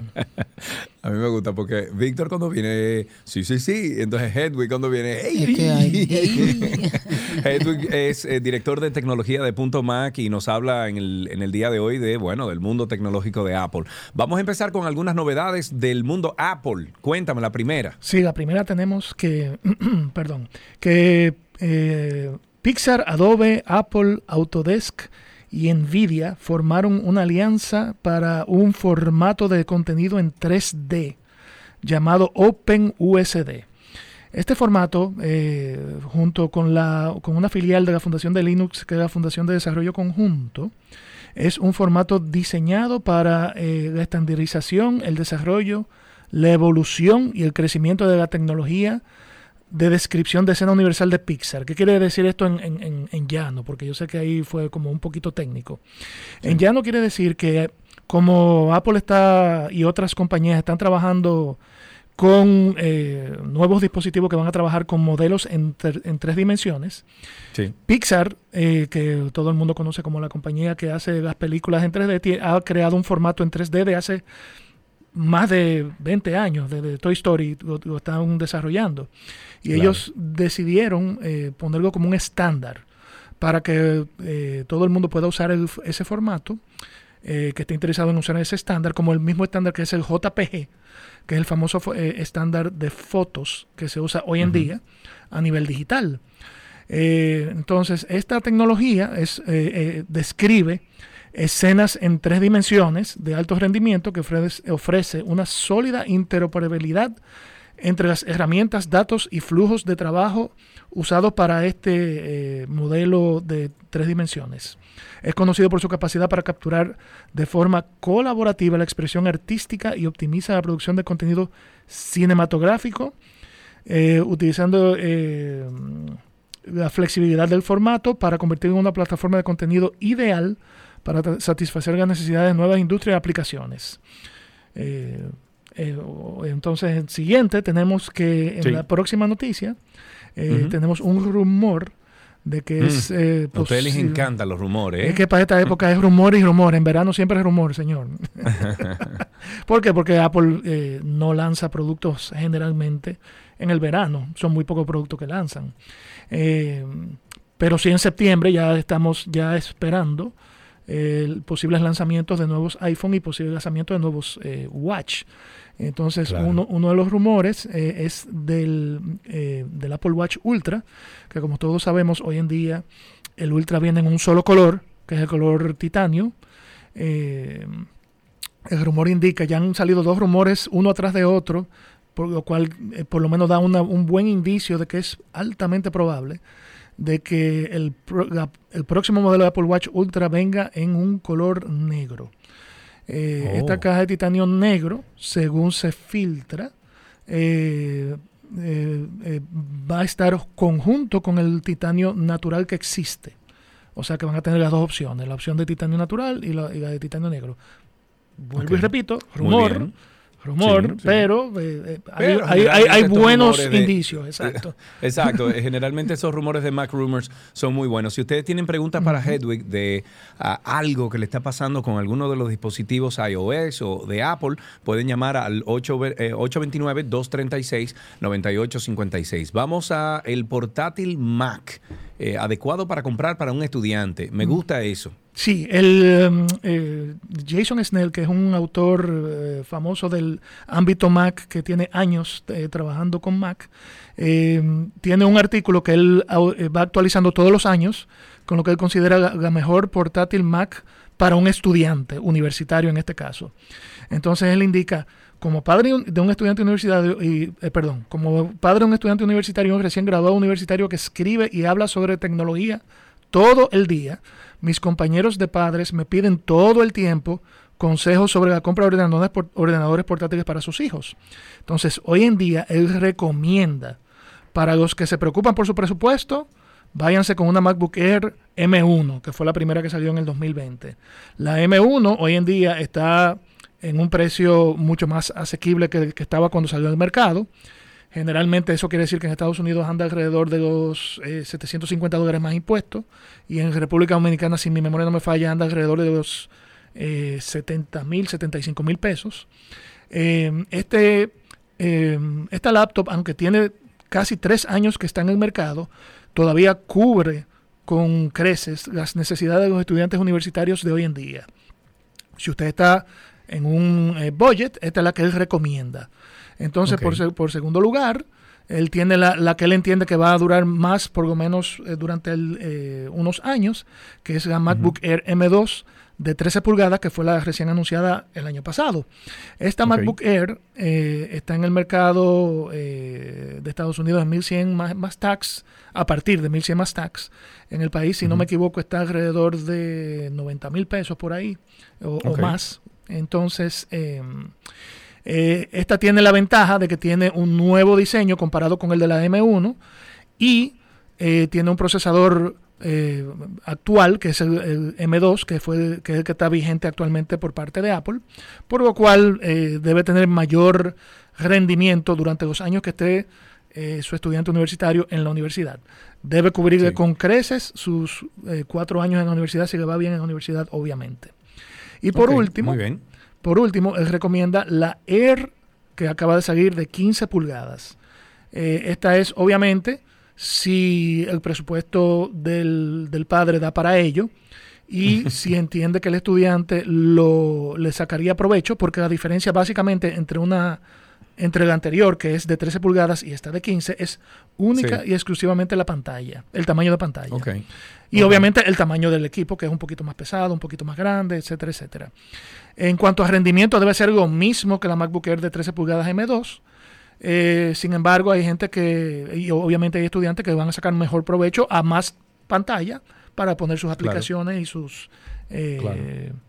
Eh, mm, eh, documentos Sí, sí, y todo las lo demás. aplicaciones y, la- y las aplicaciones de, de- de programas que usen y todo. Exactamente. Eh, fíjate, ahí tenemos una llamadita. Tenemos en la línea a Rafael, no Francisco, Rafael. Buenas tardes, Rafael. Rafael. Tu pregunta para Hedwig. Mira, una pregunta. El iPhone mío es de, de 256 Ujú. y se me está llenando. ¿Cuál es la recomendación? Yo tengo, yo estoy pagando un Terra De iCloud, pero el iPhone se me está llenando. ¿Qué tú me recomiendas? Bueno, hay varios, hay varios pasos que se, que, que se recomiendan para el iPhone. Lo primero es que tenga las fotos de iCloud activas.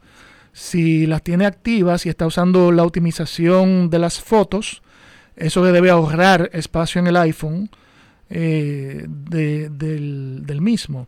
La otra recomendación que yo hago, que es la que veo a diario, es eh, el WhatsApp. Eh, no, no comparto el hecho de que mucha gente le encanta tener todas sus conversaciones eh, de WhatsApp eh, de por vida en su teléfono. Sí, sí. Yo, yo no, no comparto ese, ese, ese eh, sentir, pero entiendo que hay personas que son eh, que les gusta tener ese- esa información siempre guardada. Claro, claro. Lo ideal es que usted agarre los grupos de WhatsApp que usted sabe que mandan muchísimas fotos y videos que son rela- de relajo, pero se quedan ahí. Eh, si usted puede disponer de esos grupos, léase, no, no, no, no salir de los grupos, sino borrar las conversaciones completas de esos grupos, eh, eso le ahorra, aunque usted no lo pueda creer, en muchos casos, gigas de, de- de espacio Wow. en su iPhone. Eh, yo me he topado con grupos que, eh, que, que fácil, en una conversación de un mes, le llenan el teléfono a uno con uno y dos gigas de información fácil. Sí, Sí, especialmente si son muy activos. Eh, Claro, claro, claro. Entonces, Muchacho, yo tengo disparate en ese teléfono que yo tengo que limpiar. Uf. Exacto. Entonces, esa es mi segunda recomendación es que vaya limpiando los grupos de WhatsApp específicamente y si tiene alguna conversación vieja que entiende que no le que tiene fotos y videos específicamente, no necesariamente texto, si tiene fotos y videos que, va- que vaya eliminando esas conversaciones de WhatsApp porque la verdad eh, consume mucho espacio en el teléfono. Y por último, la, la- la- la última recomendación rápida que puedo recomendar es eh, verifiquen sus correos. Muchos correos tienen eh, adjuntos que pesan. Uy, Eh, exacto. muchacho, ahí hay un dineral. Sí, eso una hay vez. muchos adjuntos Sí. que pesan mucho. No necesariamente son fotos y videos, pues son documentos. Eh, Entonces, eh, lo puede hacer en el mismo teléfono. Es un poquito incómodo hacer la limpieza de, de adjuntos en el teléfono, pero si puede hacerlo en su servidor directamente o en una computadora, y, y obviamente si la computadora y el teléfono sincronizan los correos, es más sencillo hacerlo a través de una computadora porque, porque la computadora te puede filtrar por tamaño de los documentos, de los attachments. Claro, y si claro. lo filtra por el tamaño de los attachments, ya puede identificar si son attachments que tienen, por ejemplo, cinco años. Bueno, pues y ya usted sabe que usted no le va a sacar provecho, vamos a borrar ese correo. Y eso ahorra espacio, de verdad que sí. Ok, muy bien. Bueno, pues como siempre, muchísimas gracias. Eh, nuestro amigo Hedwig Guerra, que viene de parte de Punto Mac, que es director de tecnología. Eh, recuerden ustedes que Punto Mac está, es distribuidor autorizado y centro de servicio autorizado Apple, creciendo desde el 2005 aquí en República Dominicana. Están en Santo Domingo, en Nuevo Centro, primer nivel, en Bellavista, Almacenes Unidos, segundo nivel, y en Punta Cana, en el Boulevard, primero de noviembre, 406, edificio Cedro. Eh, primer nivel. El único teléfono para todas las sucursales es el 809-412-0806. 809-412-0806. Para finalizar, una aplicación recomendada, mi amigo, de esta semana. O tenemos eh, eh, Subway Surfers, que es una- uno de los juegos eh, de antaño de- del iPhone, pero tiene la gran ventaja de que si tú tienes eh, a un hijo que, que está viajando contigo y no tienes internet, puede usar el juego sin conectarse al internet. Ah, mira, ¿cuál es ese? El Subway Surfers es un... Ah, el Subway Surfer, Sí, ok. Subway Surfers es súper famoso, está en Android y en, y en iOS. Eh, es uno que recomiendo. Eh, ahí en eh, el documento que comparto con ustedes, que entiendo que se, se sube en, la- en las redes, hay un eh, una historia de Apple que dice de varios juegos, incluyendo... eh, eh, ¿Cómo que se llama? Eh, ay Dios, Plants vs. Zombies, la, la segunda. Ah, que, bueno, ese sí, viejo, ese que, son medio viejitos. Pero de los Sí. modernitos está CSR 2, que es de, de vehículo. Ok. Eh, está una que se llama Getting Over It, que es paga, pero también es, es ¿Tú sabes lo chulísimo. que yo comencé a usar el otro día que lo bajé? Ajá. Asphalt 8. ¿Tú lo usas? ¿Tú lo Yo he has jugado eso? Asphalt 8, sí, es interesante. Loco, pero sí, muy chulo es interesante. ese juego. Sí, lo único Sí, malo lo- es que sí necesita internet para usarlo. Sí, pero sí, pero sí, es, eh, es entretenido, es muy entretenido. ¿eh? Uno, Claro. uno pasa horas bueno, muertas. Pues. Hedwig, Ujú. muchísimas gracias como siempre. Ya saben ustedes de parte de Punto Mac 809-412-0806. Hasta aquí, artículos tecnológicos.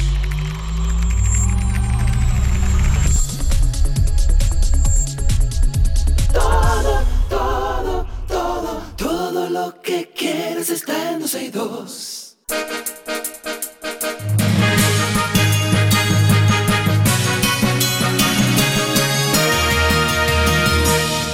Estas son las noticias actualizadas. El Senado de la República obtuvo la máxima calificación de 100 en el ranking de puntuación, en materia de transparencia por parte de la Dirección General de Ética e Integridad Gubernamental.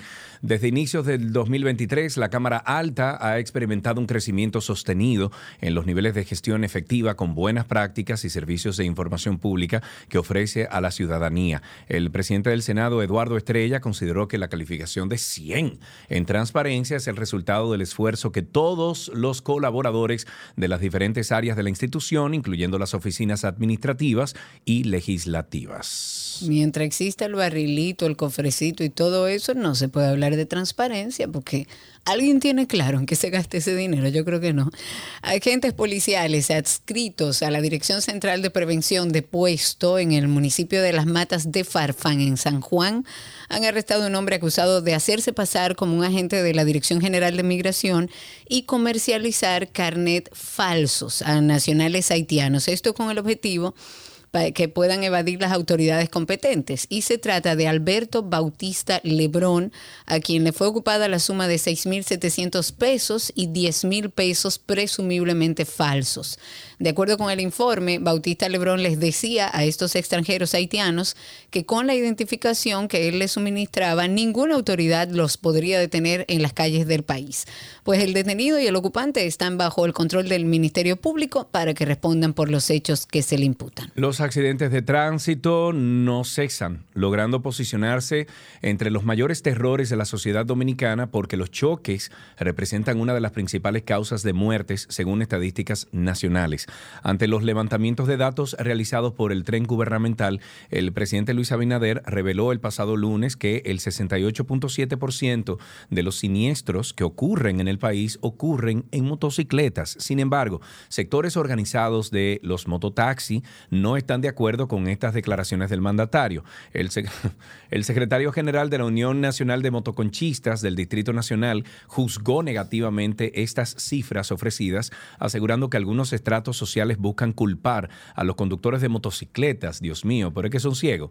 Pérez indicó que las autoridades de- de- del Intran y de la DGCED y la Policía Nacional solo se han concentrado en apresar y atropellar a los que utilizan este medio de transporte para diferentes fines, dejando a un lado la preocupación del bienestar ciudadano. A ellos no les interesa ponerle un, un freno a los choques, sino más bien les interesa fiscalizar. Sí, pero a mí me encantaría saber la posición de este secretario general de la Unión Nacional de Motoconchistas en cuanto al registro de la motocicleta y me encantaría saber entonces también su opinión sobre que un- una persona que esté registrada con un vehículo que no tenga una licencia de conducir de motor puede andar registrado y bajo la, o sea, entre comillas, legal.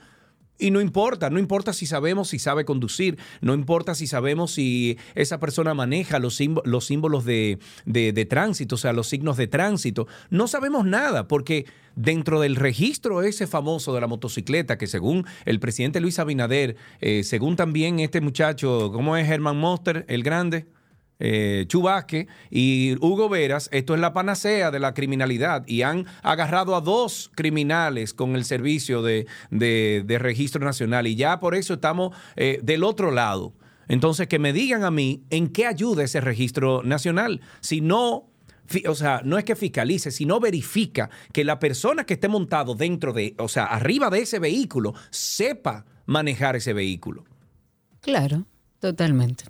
En otra noticia, la Fuerza Nacional Progresista ha informado que va a interponer un recurso de reconsideración, esto respecto a la circular, y seguimos con el mismo tema, que fue emitida por Educación, donde se le ordenaba a los directores regionales y de escuelas públicas a que inscriban alumnos aunque no tengan su documentación de identidad.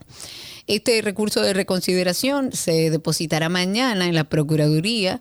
En atención a que la medida, según ellos, que informó esta dependencia de educación, ellos dicen que es inconstitucional y que por esto debe ser retractada por ser inconstitucional, ilegal y gravemente lesiva para nuestra nación según la FUPU. Ellos denunciaron que esta medida favorece la inscripción de nacionales haitianos en las escuelas dominicanas en un contexto donde Haití se encuentra en crisis y el sistema de educación pública de ese país ha colapsado. Hace años colapsó el sistema de educación en, en Haití. De hecho, las pocas escuelas que quedaban eran por esfuerzos privados que se hacían para que los niños tuvieran ese derecho que le corresponden. Pero según el comunicado, ellos dijeron, y cito una parte, dice, tenemos informes de las ONGs financiadas desde el exterior que tienen como propósito incentivar y motivar el traslado masivo de escolares haitianos hacia la República Dominicana, aprovechando como perfecto traje a la medida la instrucción administrativa del MINER, lo que representa, según la FUPU, una grave amenaza contra la seguridad nacional de nuestro país. Y finalmente, los bienes decomisados a los que se le aplique la ley de extinción de dominio serán administrados por un órgano especializado encabezado por diferentes instituciones y personalidades de la sociedad civil. Eso dijo Antonio Taveras Guzmán, senador por la provincia de Santo Domingo. Él también aclaró que la ley contiene penas para los fiscales que se extralimitan en su aplicación y que el Ministerio Público no maneje los bienes decomisados. La extinción de dominio es una herramienta legal que busca confi- confiscar los bienes y activos obtenidos de manera ilícita como resultado de actividades como el crimen organizado y la corrupción. Taveras dijo además que el viejo sistema de partidos políticos no quiere reforma por lo que la reforma hay que impulsar desde la visión del compromiso y de las nuevas políticas. En una democracia, el gran control, y estoy citando, el gran control social que ejerce la ciudadanía tiene que hacerse efectivo para que pueda realizarse la reforma. Eso dijo el legislador. Todo lo que se haga para acabar con la corrupción es importante. Hasta aquí estas noticias actualizadas en 12 y 2.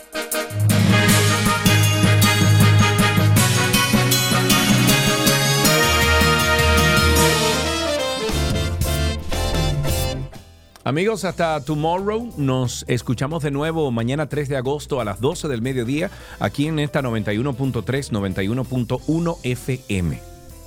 Chau, chau, señores. Sean felices y recuerden nuestro podcast. Está el de 12 y 2, que pueden conseguirlo en todas las plataformas, así como 12 y 2 y Karina y Sergio After Dark, que también, si van a Google y ponen Karina Larrauri Podcast o Sergio Carlos Podcast, ahí les sale. Será hasta mañana. Chau.